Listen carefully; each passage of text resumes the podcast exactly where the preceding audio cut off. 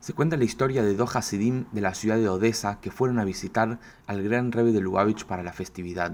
Al finalizar la festividad, cada uno se acercó al Rebbe en privado con una lista de pedidos y consejos para su familia y su ciudad.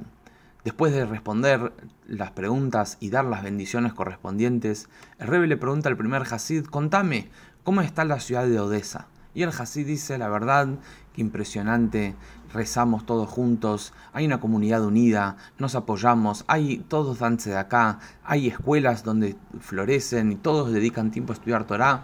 Increíble. El Rebe, sorprendido y contento, le da una moneda para que siga invirtiendo en su ciudad. Llega el turno del segundo Hasid de la misma ciudad Después de responder sus preguntas y dar las bendiciones correspondientes, el rebe le pregunta, contame, ¿qué pasa en Odessa? Y el rebe dice, mira, el Hasid le dice, el rebe, mira, en la ciudad de Odessa hay poco mimián, no todos se ayudan entre todos y eh, no, es, eh, no estamos en el mejor momento. El rebe dice, ok, gracias, chao. Cuando sale, el, el Hasid dice, pero no entiendo, ¿por qué a vos te dio una moneda y a mí no? Dice, yo le dije la verdad de lo que está pasando vuelve al rebe y dice, pero yo te dije la verdad, no te mentí. Y el rebe dice, yo sé lo que pasa en Odessa, yo quería saber en qué Odessa vos vivís. Así lo mismo en la vida, en el mundo. Hay muchas cosas que pasan en el mundo, pero tenemos que elegir en qué Odessa y en qué mundo queremos vivir.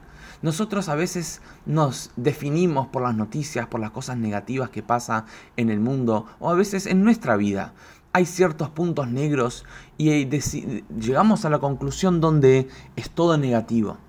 Hace pocos días vivimos una de las tragedias más grandes en el último tiempo del pueblo judío, donde 45 hermanos Yehudim murieron trágicamente en un festejo del agua Omer.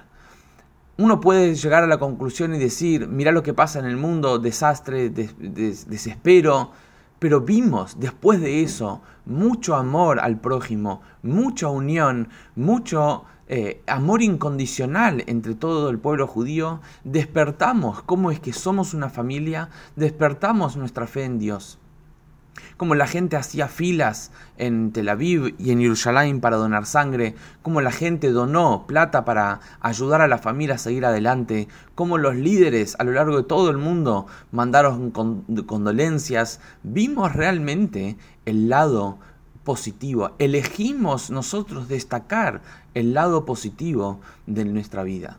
Y tal vez, lamentablemente, necesitamos de estos momentos para llegar a destacar nuestra unión y amor incondicional que tenemos como a Israel. Pero en esta para allá habla de Behar. Behar se llama el nombre de la para allá que dice que el pueblo judío fue dado a las leyes de la Shemitah, del año sabático de los campos, y estos fueron dichos en el monte. Pero acá en el monte, ¿cuál monte está hablando? El famoso monte Sinai. Y nos dice la Torá, ¿qué pasó en ese monte Sinai? Estaban todos los judíos como una sola persona con un solo corazón. Ahí descubrimos y se vio nuestra igualdad, nuestro lado común, nuestro amor incondicional que tenemos uno por el otro, nuestra entrega a Shem y nuestra superación de ver más allá de las circunstancias y de los desafíos que estamos atravesando. Y para terminar, quería contarles que mm, algo muy interesante, muy inspirador, que el rabino Shimon Matalón fue uno de, los, de las víctimas de Mirón y el jueves por la tarde, pocas horas antes de morir trágicamente, le dio un sobre a un amigo y le pidió que no lo abriera hasta el domingo. Resultó ser lo último que había escrito en su vida. Y esto es lo que dijo, traducido del hebreo. En lugar de estar lleno de desilusión, acepta todo con amor. En lugar de ser rígido, sé flexible. En lugar de quejarse, deja que su mente tenga control. En lugar de insistir, sea más agradecido. En lugar de ver problemas, filtrar la negatividad. En lugar de ahogarme en el agua, sabe que todo es de Hashem, todo es de Dios. En lugar de culpar a todos, recordá quién es el más grande de todos. En lugar de enojarme, respira profundamente y relaja. En lugar de estar molesto, ejercita tu fe. En lugar de elegir la oscuridad, elegí la mitad completa del vaso.